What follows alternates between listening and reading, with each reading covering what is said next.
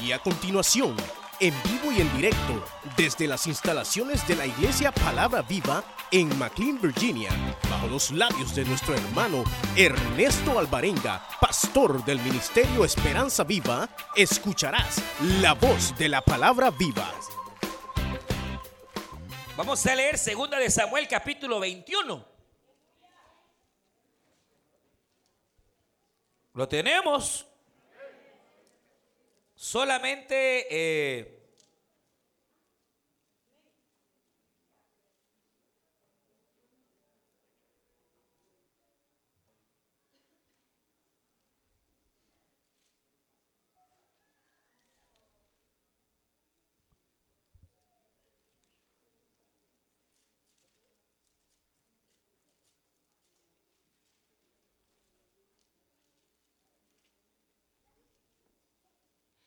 Solo un versículo, hermanos. Verso 1 dice de la manera siguiente.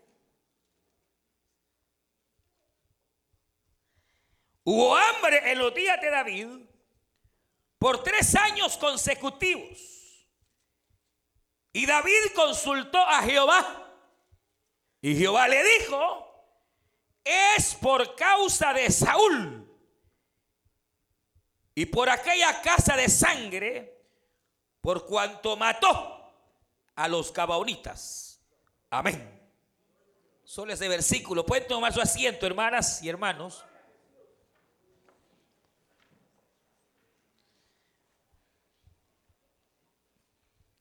Hemos estado eh, hablando eh, de David durante varios ya, algunos domingos. Y la idea central es el hecho de que David tuvo ciertas actitudes en su persona, en su vida, que lo hicieron en alguna manera llegar a robarse el corazón de Dios. Decíamos hace algunos domingos que, eh, por ejemplo, solo hay tres personas en toda la Biblia a quien se hace referencia de que el Señor Dios les amó aún más de lo que el Señor ama. Usted sabe que Dios nos ama. La Biblia dice, eh, eh, por cuánto amó Dios al mundo, aleluya. ¿Cuántos, ¿Cuántos saben que Dios nos ama? ¿Usted sabe que Dios le ama? Le ama, claro, Dios nos ama. Pero hay una realidad. No sé cómo la vaya a ver, pero es esta, que Dios nos ama, su amor es grande, pero hay personas y creyentes a quienes Dios ama un poquito más. Y si no, bastante, yo no sé. Ah, hermano, pero eso, eso, eso, no puede ser. ¿Cómo es que Dios va a amar más a unos que a otros? Sí, Señor, la Biblia dice que Dios ama más a otros que a la mayoría.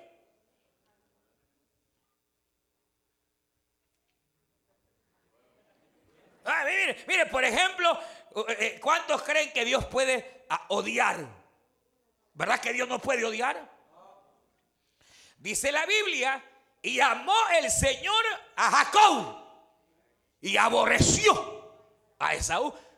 la palabra que se nos traduce a aborrecer no es la más correcta. La palabra hebrea que se utiliza para aborrecer es amar menos. Lo que está diciendo la Biblia es, y amó el Señor a Jacob y a Esaú lo amó menos. Porque Dios no puede aborrecer a nadie. Dejaría de ser Dios. Dios nos ama. Aleluya. Ahora, vaya, por ejemplo, de David. Usted ha leído que, que David se robó el corazón de Dios y llegó a ser el amado de Jehová. Es más, pasaron años, hermanos, y de repente por allá algún tataranieto de David, dice la Biblia, y amó Dios a Ezequías o amó Dios a Josías, pero no como a David, su padre. Fíjese, eh, eh, eh, ah, hermano, Dios tiene hijos predilectos, pues sí. Ah. Sí, hermano, Dios, pero hermano, eso no puede ser. Bueno, tenemos, hermano, eh, eh, en claridad, oiga bien, que el Señor Jesucristo, nuestro Dios, es la viva imagen del Padre. Al Padre no le conocemos en un sentido físico, pero Jesucristo nos lo ha dado a conocer. Y entonces nada hacía Jesús que no viera ser de su Padre. De esos hijos queremos hoy. Aleluya. Pero dice la Biblia que Jesús amó a todos sus discípulos. El Señor amaba a Judas, hermano. Aunque era traicionero ese bárbaro, era, era, era, era, terrible, pero el Señor lo amaba. Es decir, eh, hasta, hasta era su amigo. Le llamaba amigo. A, a, Judas el Señor lo amó. Le llamaba mi amigo. Le dio la confianza de que fuera el administrador de sus bienes. Y era traidor. Pero el Señor lo amó. Ah, pero obviamente el amor que Dios le tuvo a Pedro, el Señor, fue un poquito más grande. Es más, entre los discípulos hubo uno a quien se le llama el discípulo más. ¿Más qué? Más amado. Sí, eso es Juan, el discípulo a quien Jesús más quería. Entonces yo entiendo por el término que ha habido hombres, hermanos, como David, que se ganaron el corazón de Dios, que hermanos tuvieron actitudes que el Señor las vio tan ejemplares, que hermanos Dios los amó y entregó gracias sobre ellos y sobre todo su presencia. Por eso es que la Biblia habla de la llave de David. David tuvo una llave, esa llave abría la bendición de Dios en su vida, abría la bendición de Dios para Israel, abría la bendición de Dios para su casa. ¿O no? Hermano David, David eh, fue bendecido y hablamos ser el ungido de Jehová. Ya hablamos, hermanos, que David tuvo varias actitudes. Una de ellas es que, recuérdese, David fue un hombre que siempre aprendió a perdonar. Porque el perdón es una llave. Si usted es una persona rencorosa, y que guarda rencor, usted está cerrando la bendición de Dios a su vida. Y hay cosas que no van a venir a menos que aprenda a perdonar. Y cuando usted ha aprendido a perdonar, entonces la lluvia de la gracia del Señor vendrá sobre usted. David supo perdonar, hermano. David supo tener misericordia, incluso a veces de sus enemigos.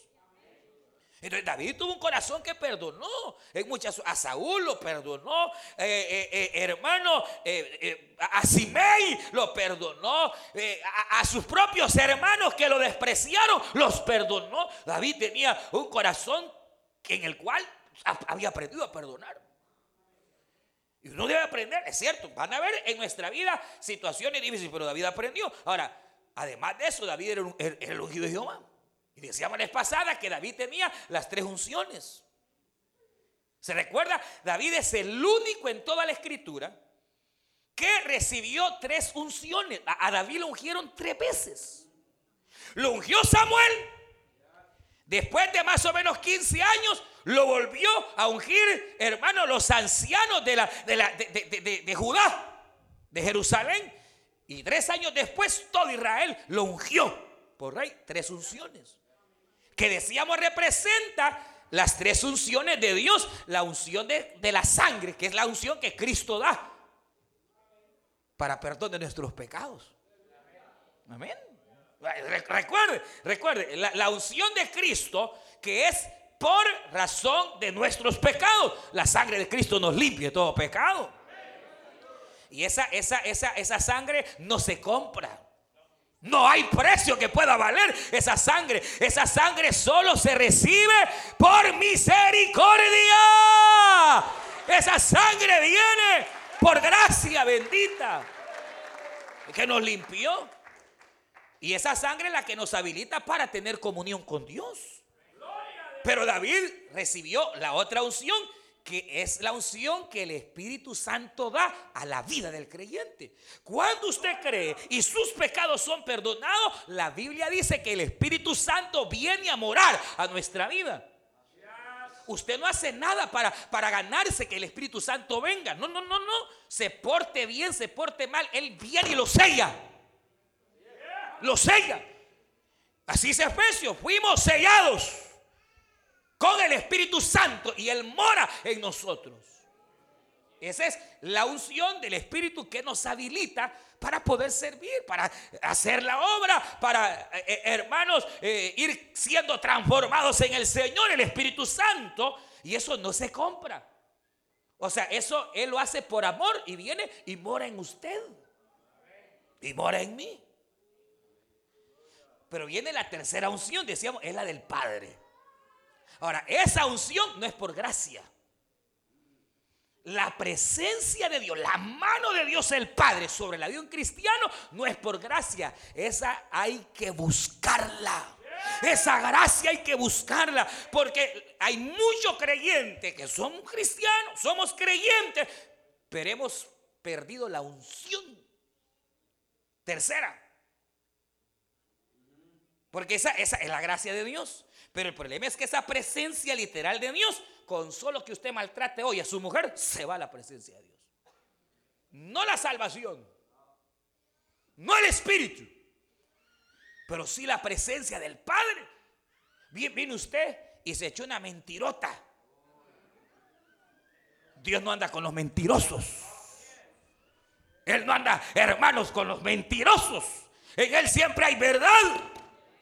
Entonces, esa, unción que es la gracia de Dios cuando Dios pone su mano sobre uno. Esa hay que pagar precio, hay que buscarla, hay que, hermanos, eh, eh, buscarla. Usted lo sabe. Porque si usted deja de orar, ya no se congrega, decíamos la semana pasada, hasta la cara le cambia a uno. Usted sabe un hermano eh, que ha estado en la iglesia y de repente se va, hasta la cara le cambia, hermano, ya cuando uno lo ve le cambió la cara. ¿Y qué es lo que le pasó? La gracia de Dios, la unción tercera, se fue. Cuando no tiene la unción y ha andado buscando, está en la santidad de Dios, anda tratando de hacer lo correcto siempre, la mano de Dios está ahí, se le abren puertas, hermano. Como, y eso usted sabe es como cuando, cuando usted va, hermano, al mall, ¿verdad? Y va contento que va a entrar al mall, más las hermanas hasta saltando como cabritas van al mall. De repente, cuando uno llega, se le abren las puertas. Cuando Daniel estaba chiquito, me acuerdo que hasta saltaba para ver. Y, nada, no se le abría porque era muy pequeño y ya se hizo grande. Pero chiquito hasta saltaba para, para ver si se abría. Entonces le abría nada. Yo ya está grande. Pero, pero cuando uno va, va caminando y pum, se le abren las puertas.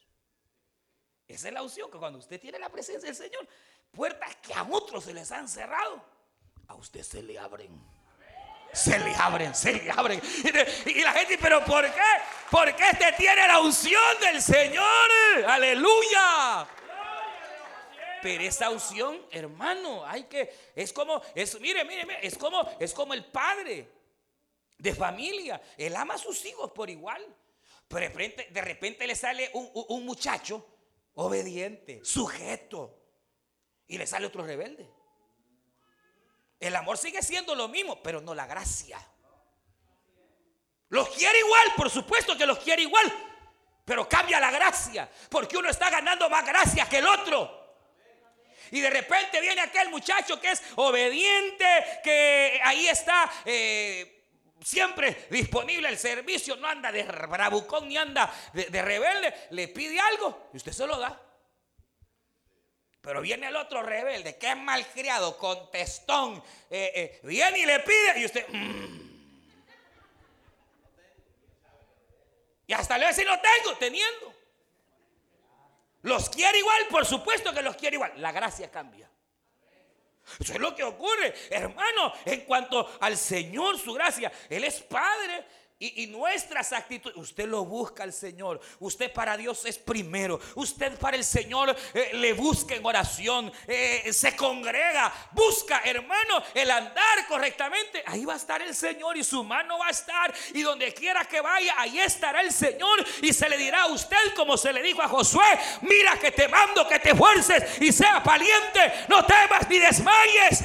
Porque a donde tú vayas, yo iré, yo iré, aleluya. Donde quiera que vayas, yo iré. Ahí donde esté, yo estaré. Qué misericordia del Señor. Pero esa opción se puede perder si nos descuidamos, hermano. Ahora, no estamos hablando de salvación, esa es otra cosa, la salvación es eterna. No estamos hablando de que el Espíritu Santo se le va a ir, no, ya es un sello del Espíritu, ya hasta ahí no se puede ir, pero sí la presencia. Eh, eh, es que, es que esto es como, como mire, mire, oígame bien lo que le voy a decir. No en todas las iglesias está Dios. No, no, no, no, no. Eh, eh, eh, en apariencia usted va a decir, no, si donde quiera que haya dos o tres que se reúnan en mi nombre, ahí estaré. Pero el problema es que hay muchos lugares donde se reúnen dos o tres, pero no en el nombre verdadero del Señor, hermano. O sea, no, no crea, no todo lo que brille es oro. hay muchas iglesias como la iglesia de la Odisea que se había vuelto, hermano, muy, muy, ¿qué? más o menos, ¿cómo decirle? Muy, muy eh, muy dependiente. Muy dependiente de sí misma. Porque, y, quizás voy a entrar de una vez al detalle. Mire, hermanos, David fue ungido, David supo perdonar, David eh, eh, tuvo a Dios en primer lugar y esas actitudes le abrieron puertas. Pero hubo algo que David siempre procuró cultivar pero en este momento lo había perdido. Y es que David siempre tuvo corazón de niño.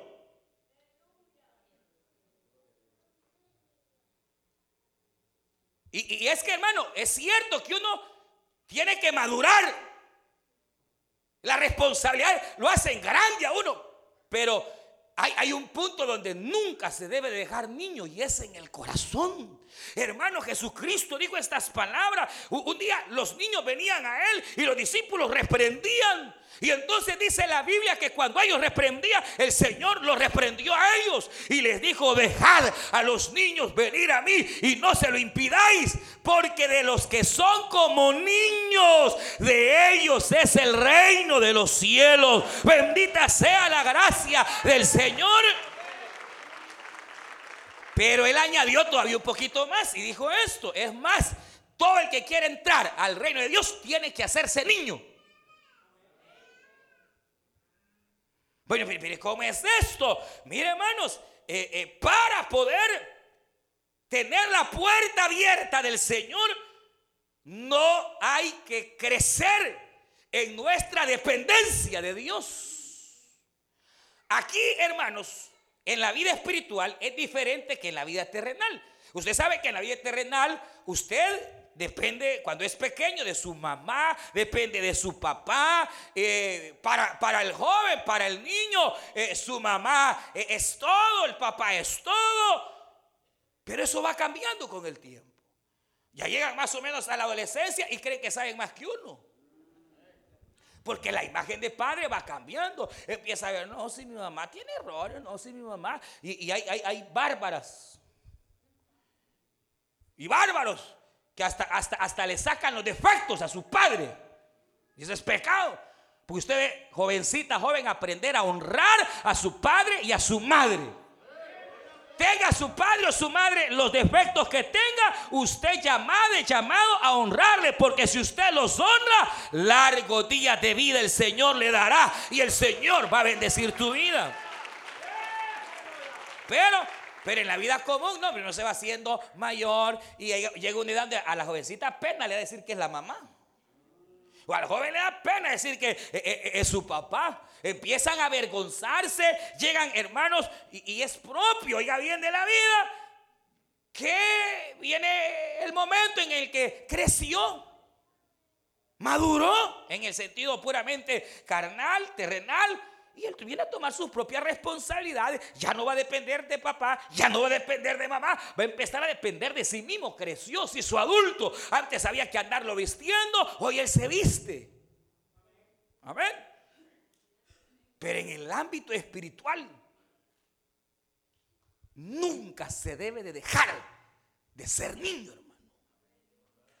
En el sentido no de madurar en la fe, hay que madurar en la fe, hay que madurar en las cosas espirituales. Me refiero en nuestra relación con Dios Padre. Uno debe siempre, siempre, aunque sea viejo, saber que uno es el niño de Dios y que Él es mi Padre. Como dice la palabra, Él es nuestro Abba Padre.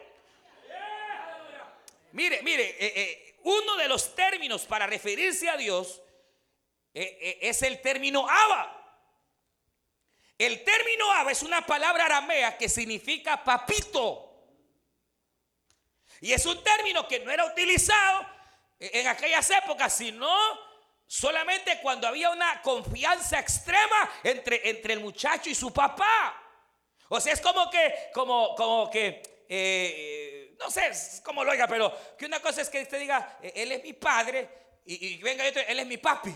Vea que soy un poquito así raro. Este, eh, eh, o ya está mayor, y es que fíjese que mi mami, soy un poco raro. Porque una cosa es mamá, oye, mi madre, y otra cosa es mami, papi. Es algo así como mimado, ¿verdad? Pero en el ámbito espiritual es la palabra que define a nuestro Padre. No es pater. La palabra del Hijo pater es una palabra seria de un Padre, hermanos, eh, eh, muy, muy lejano. La palabra Abba es la que los eruditos dicen que es la palabra con la cual Jesús se dirigía a su Padre. No era la palabra pater, era la palabra Abba como quien dice mi papito, mi papito, aquí estoy, aquí estoy, mi papito, mi Padre, aquí estoy, aleluya, dependiendo no de mi fuerza, dependiendo no de mi habilidad, sino de ti, papi. Porque el día que no dependa de ti, David, David tuvo cultivar ese corazón de niño, hermano. Habían cosas que David hacía en su fe que parecían locuras, pero a Dios le agradaban.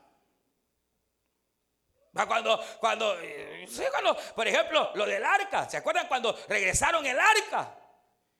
Es, dice la Biblia que David, hermanos, iba saltando y brincando y danzando de alegría. Y como antes todos usaban falda, no existían los pantalones, eran vestidos. Y entonces, eh, eh, eh, dice la Biblia que David saltaba tan alto de alegría que se le levantaban las faldas y se le veían sus cosas masculinas. Y entonces la misma mujer de David le decía de lejos, lo ultrajó, lo vendió. Le dijo que era un hombre vil. Y dice que, usted sabe la historia de David, le dijo, bueno mujer, si eso me hace vil, me haré más vil por causa de Jehová. Que me critiquen y que hagan lo que digan. No me importa si es para mi Señor. Algunos penas le dan dar la Biblia. Vergüenza le da decir que son cristianas. David no le importaba que dijeran que era evangélico, que era cristiano. Él quería incluso hacerse más vil delante de los ojos del hombre. Si delante de Dios era agradable al Señor. David, hermano, David tenía, tenía un corazón de niño. ¿Qué significa un corazón de niño? Significa una fe, una confianza absoluta. Dígale a un bichito, a un niño, un cipote, un patojo, eh, eh, como le llame, dígale, cualquier cosa, Él le va a creer, hermano. Usted sabe, eh, dígale a los niñitos eso que nosotros decimos, mira, te va a llevar la viejita. No, ella, le va a creer. Ahí está que cada viejita que pasa, ahí está la niña, le queda viendo la viejita. Le, dijeron que las viejitas se llevan a las niñas. Pues. El niño tiene una fe extraordinaria. Por eso, cuando uno de padre le, le promete algo a sus niños chiquitos, tiene que cumplirle. Tiene que cumplir. Porque ellos tienen una fe ciega. No sé si existirá eso, pero una fe aférrima, más bien en la palabra que el Padre le ha dado. Si, si el papá le ha dicho, ¿qué cuento? Yo no sé. Eh, eh, el niño lo cree, lo cree porque lo cree, porque tiene fe de niño. Por eso cuando, cuando llegó aquel Goliat, como todos eran bien maduros, y medían a Goliat. Mm, ese tiro no me aviento, ese es muy grande, es poderoso. E, ese es, ese es de los descendientes de Anac, ese es un soldado de primera, viéndolo todo humano. Saúl creció y se hizo viejo en la fe. Ahora, antes, Saúl iba creyendo, hoy calculaba primero. Mm, ese está muy animalote muy grande. Eh, no, no, eh, y entonces, entonces todo el ejército igual. Vino David, cipote. Él no vio el gigante, hermano. Él vio al gigante de gigantes. Él vio, hermano, al Dios que tenía por Dios, que David sabía que era más grande que cualquier gigante. Todo veía, no hombre, muy difícil, ¿cómo vas a creer? Mira, e, e, ese, e, ese es instruido en guerra desde Cipote, es un gran guerrero. Así es guerrero, qué guerrero ni nada, dijo David. Y ese me lo acabo. Pero ¿cómo, vas, ¿cómo te lo vas a acabar? Es que conmigo está el Señor. No voy yo solito, voy a ir con mi papi. Aleluya, aleluya. No voy solo, voy con mi papi. Aleluya. Voy con mi padre. Y sé que ese padre no vaya. Él no vaya. Él no vaya. Él no vaya. Ese padre es fiel y no vaya. Nah, hombre, sí. Para David, cuando, ¿quién es ese incircunciso hijo del diablo? Decía David. ¿Qué se cree ese gigante si no es nada delante de mi papi? Aleluya. Lo que pasa es que ustedes son huérfanos y huérfanas. Cualquier goleada están temblando, se les olvida quién es su papi. Huérfanos. Cualquier enfermedad, cualquier problema los doblega huérfanos. Han puesto la mirada en el hombre, huérfanos. Se les olvidó que el hombre puede fallar.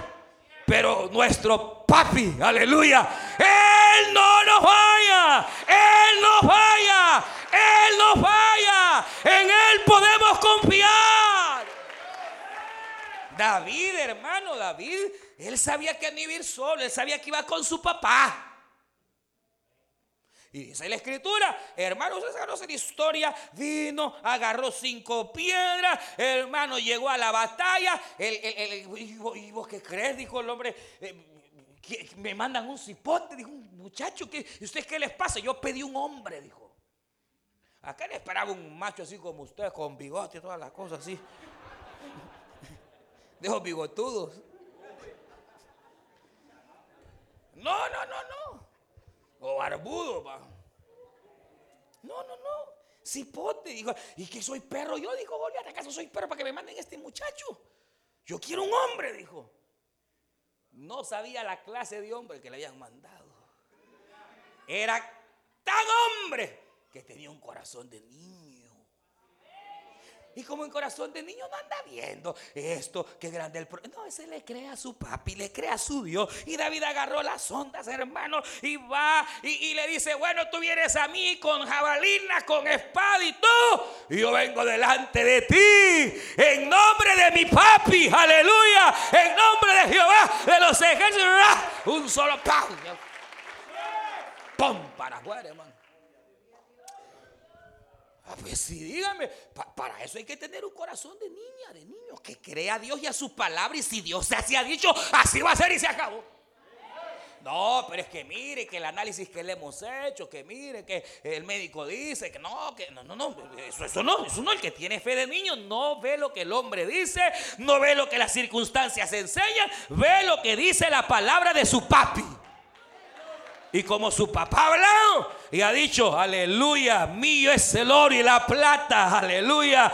Ah, ah, ah, él, ha dicho, hermanos, que no lo desamparará. Él ha dicho, puede tu padre y tu madre terrenal dejarte, pero con todo yo, tu padre verdadero, te levanto, te levanto, te, yo estaré contigo, ha dicho el Señor, Jehová de los ejércitos.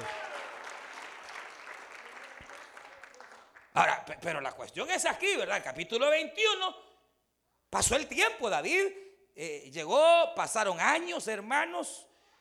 Se hizo rey, Dios comenzó a prosperarlo, hermano, empezó a enriquecerlo, empezó a bendecirlo, a hacerlo fuerte. Sus mismos soldados eran conocidísimos en todas las regiones como los, los, los generales de David. Pues mire, mire, viene aquí. Y dice la Biblia, y vino una gran hambre que sacudió el país. Ahora, oiga, yo no sé si usted leyó, pero mire, dice, y hubo una gran hambre en los días de David. Por tres años. Ahora, aquí David le había salido bigote, fíjese. No, hermano, aquí a David le había salido bigote. Se puede imaginar que viene una gran hambre y espera tres años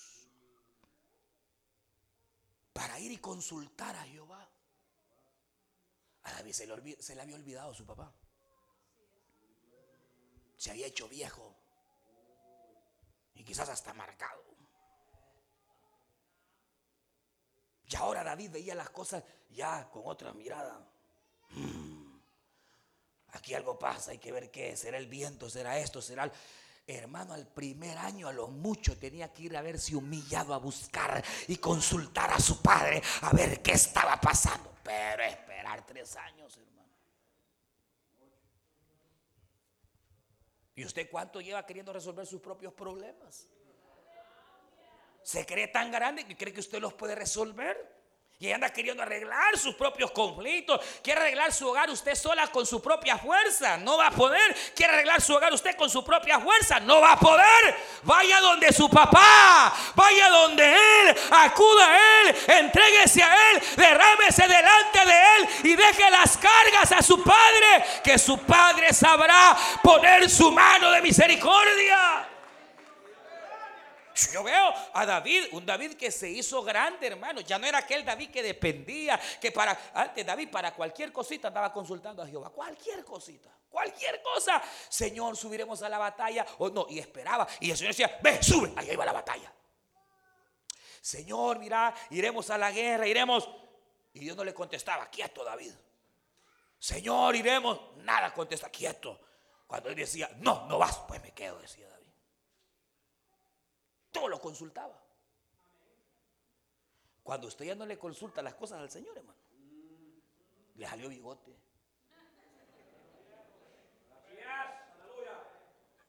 Si cuando uno ya no consulta al Señor, Señor, esta situación, esta amistad, será esto, Señor, será este trabajo, será, Señor, y esperar Esperar a que Dios confirme. Antes David llegaba a cualquier problema a llorarle a su padre. Y ahí se desahogaba. Y ahí David confiaba en su padre. Y su padre le contestaba. Hoy no. Hoy han pasado tres años. Y a mí la impresión que me da es que, miren, se dice que vino una gran hambre. Y durante tres años, y David no consultó, ya ni oraba.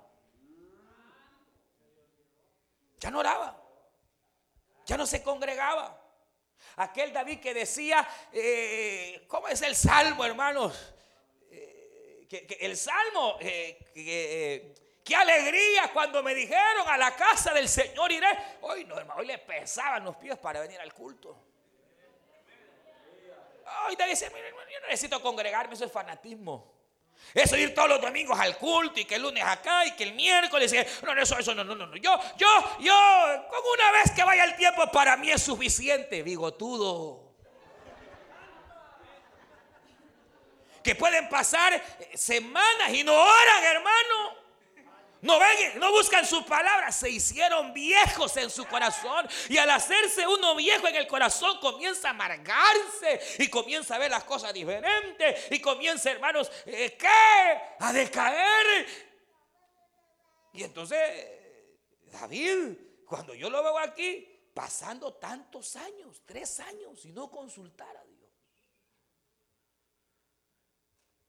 Es tremendo, hermano. Porque uno puede llegar, obviamente, a perder esa, esa identidad. Puede llegar a perder, hermanos, esa, esa confianza plena en el Señor.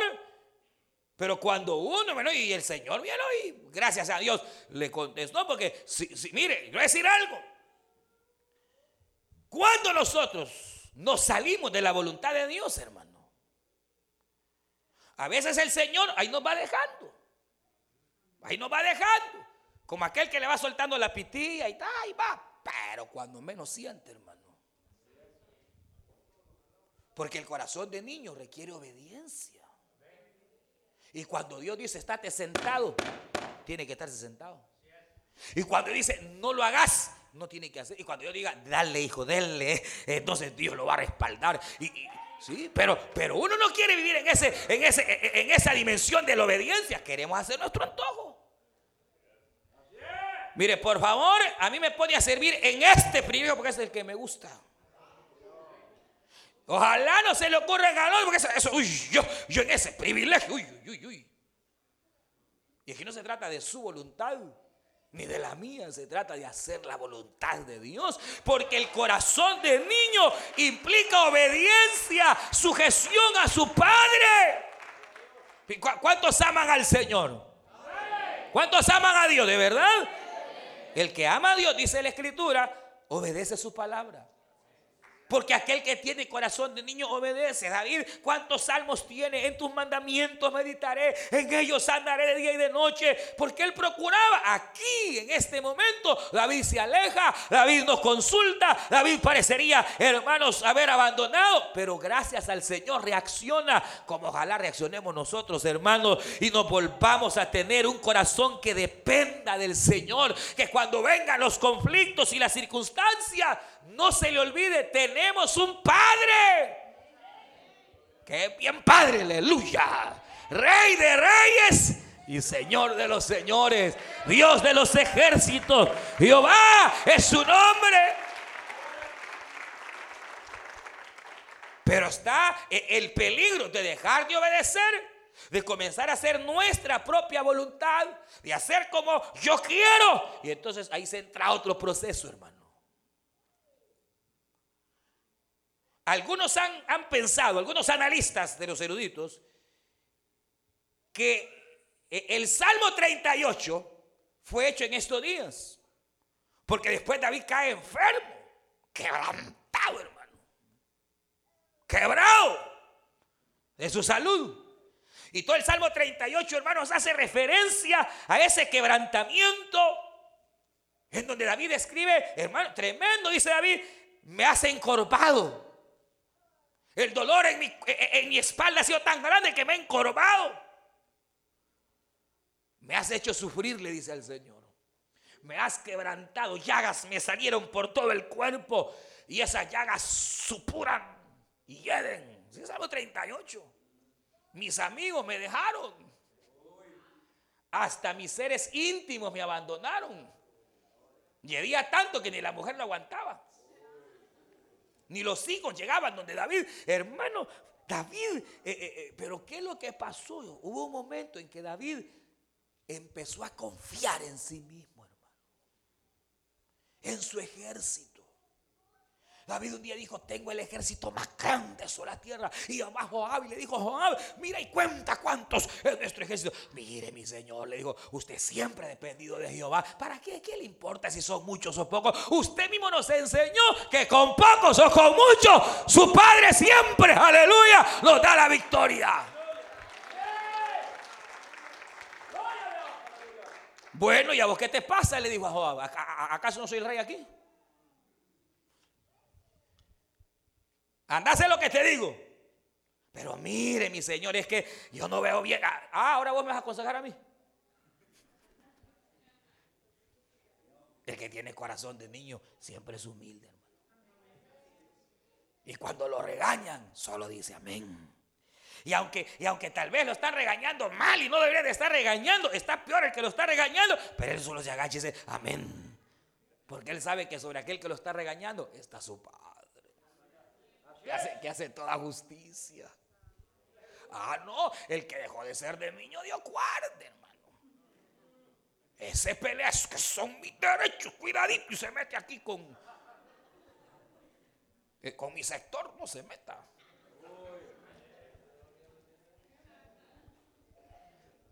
Sí, que uno, uno, uno llega, hermanos, eh, a crecer mal. Y David le dijo a Joab, ¿y vos qué? ¿Acaso me vas a mandar a mí? Hacer lo que te digo. Hermano, y usted sabe, fue y le vino un gran quebranto a David, porque mire, cuando Dios tiene un trato con una persona y esa persona deja de, pierde su corazón de niño, Dios lo quiebra.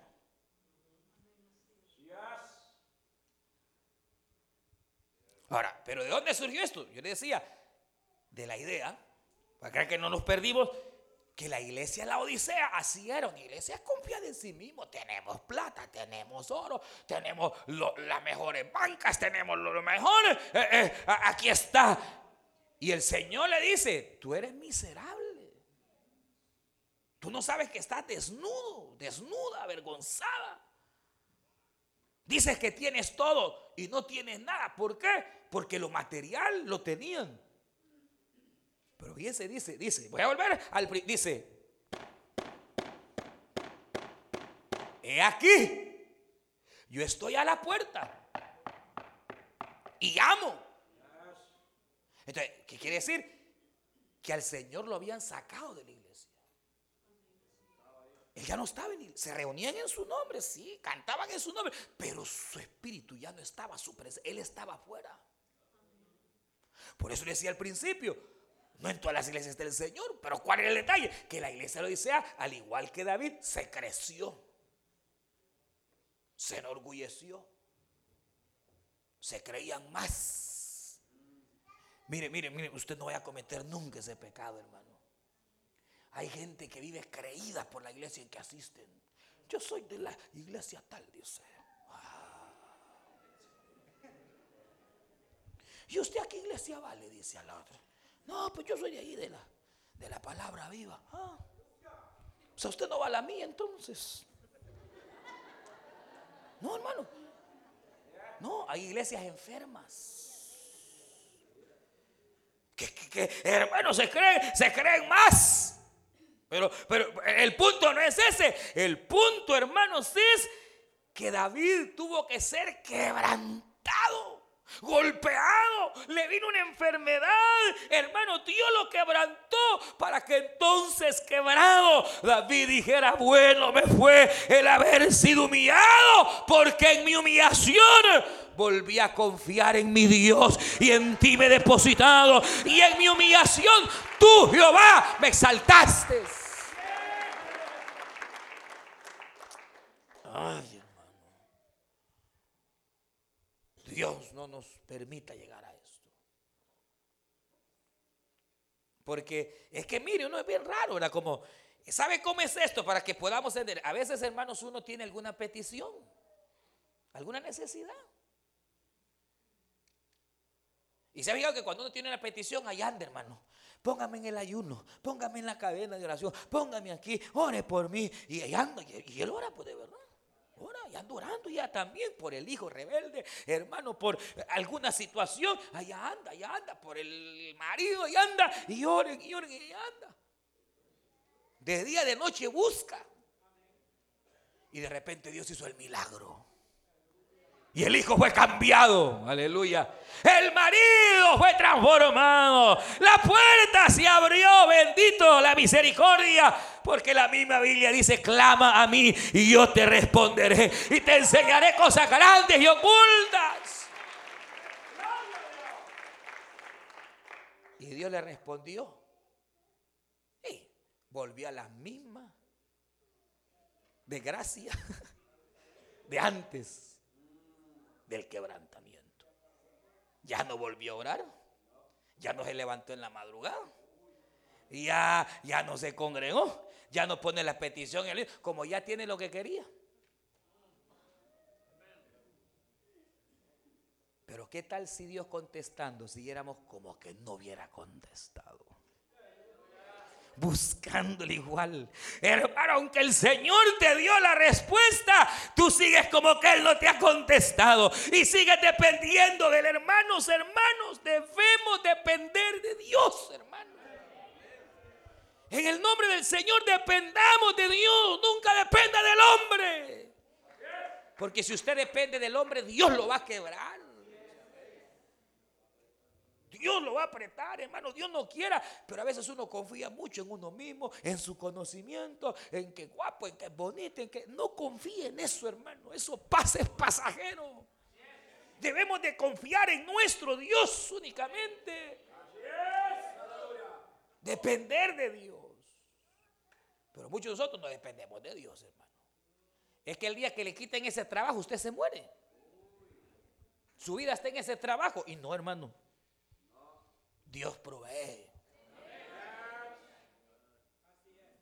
eso no tiene eh, confianza en el dinero que tiene en el banco.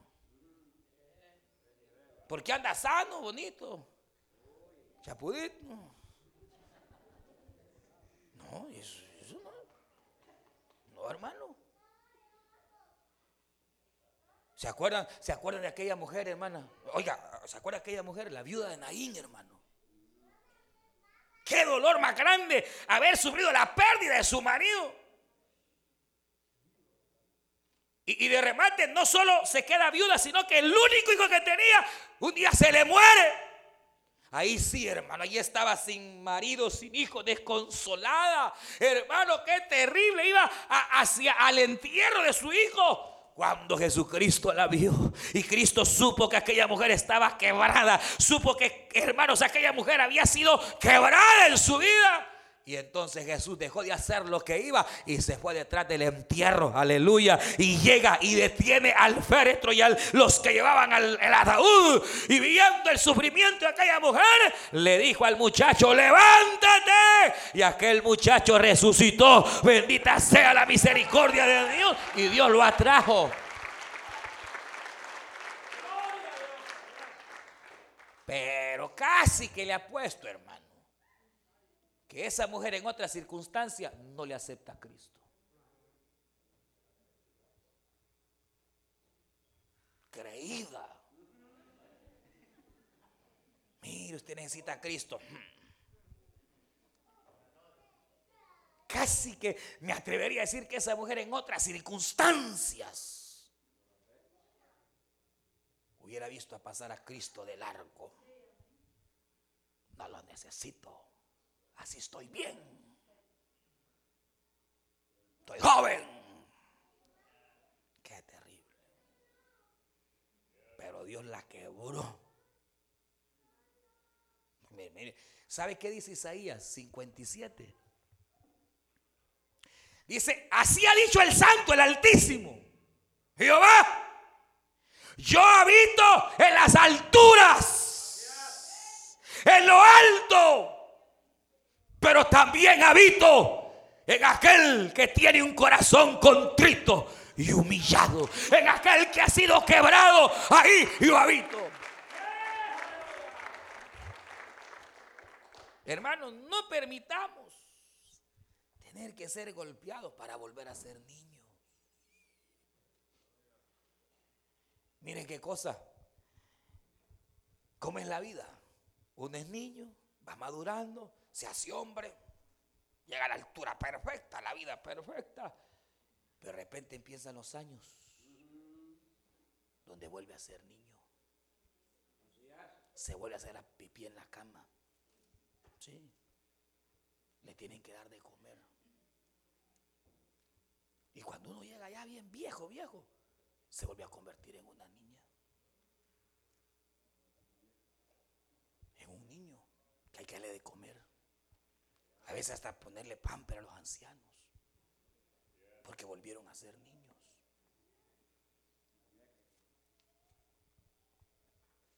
Imagínense que uno después de tantos años en la vida y tanto golpe viene a ser niño otra vez.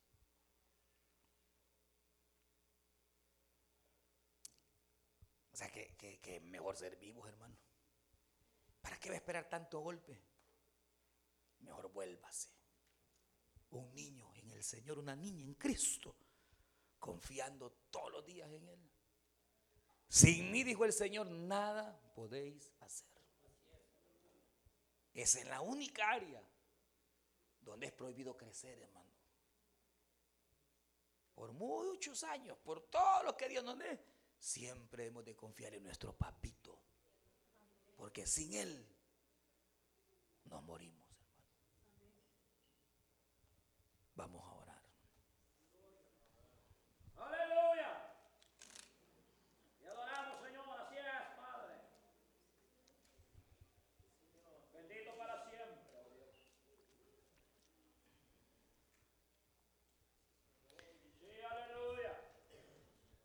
Vamos a, a ponernos en pie, hermanos.